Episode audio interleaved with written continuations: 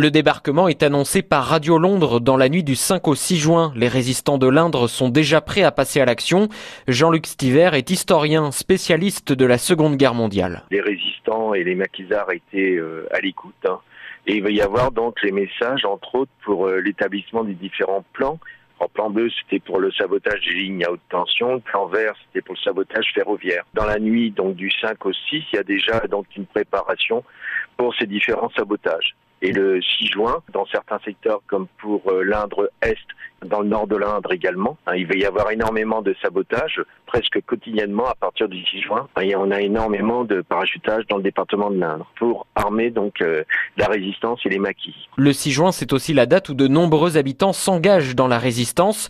Dans les maquis de l'Indre, ils sont alors une poignée à la libération du département en septembre 44.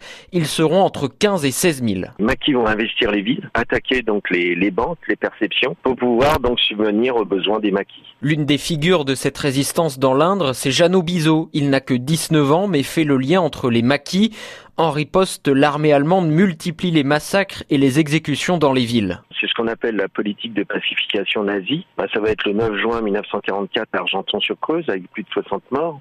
10 juin 1944 à Issoudun. Le 11 juin 1944, dans le secteur du Nord-Indre, il va y avoir 36 euh, morts.